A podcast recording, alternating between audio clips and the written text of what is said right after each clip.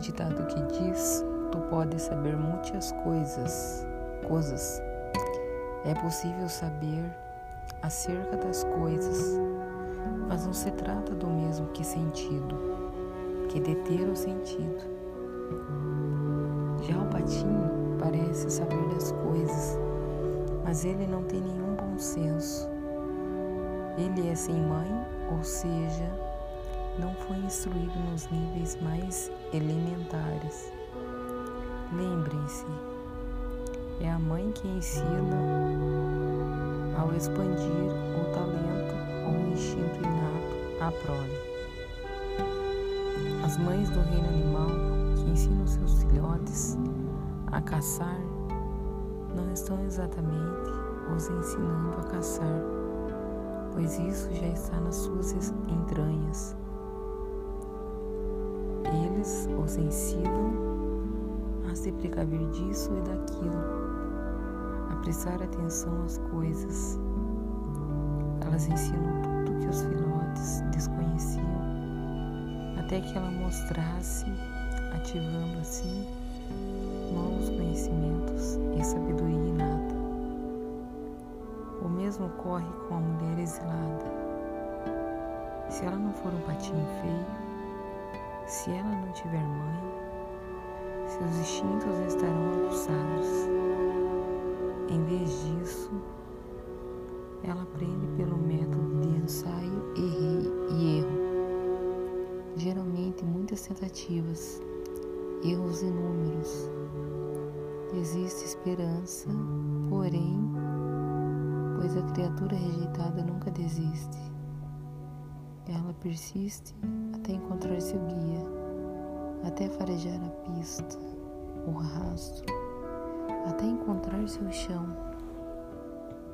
Os lobos nunca são mais engraçados do que quando perderam a pista e fazem tudo para recuperá-la.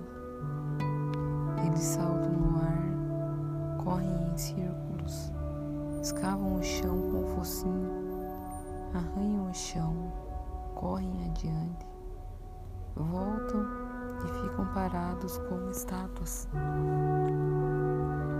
A impressão é a de que enlouqueceram. Mas o que eles estão realmente fazendo? E recolhendo, é recolhendo todos os indícios que podem encontrar. Estão captando esses indícios com mordidas no ar estão enchendo os pulmões com cheiros do nível do chão e do nível das espáduas. Eles provam o ar para ver quem passou por ali recentemente, com as orelhas girando como antenas parabólicas, captando transmissões de muito que eles tenham todos esses indícios em ordem, eles sabem como prosseguir.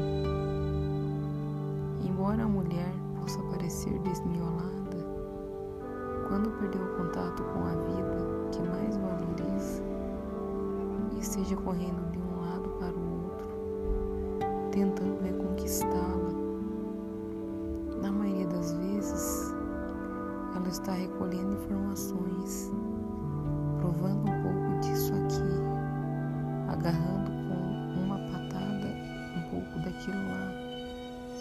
O máximo que se pode fazer seria explicar sucintamente o que ela está fazendo e deixá-la em paz.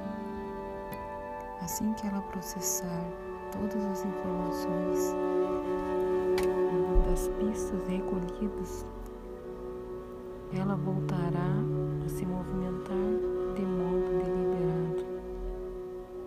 E então,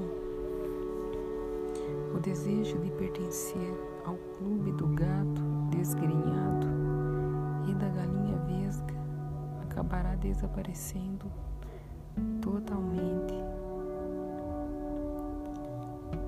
É, chegamos ao fim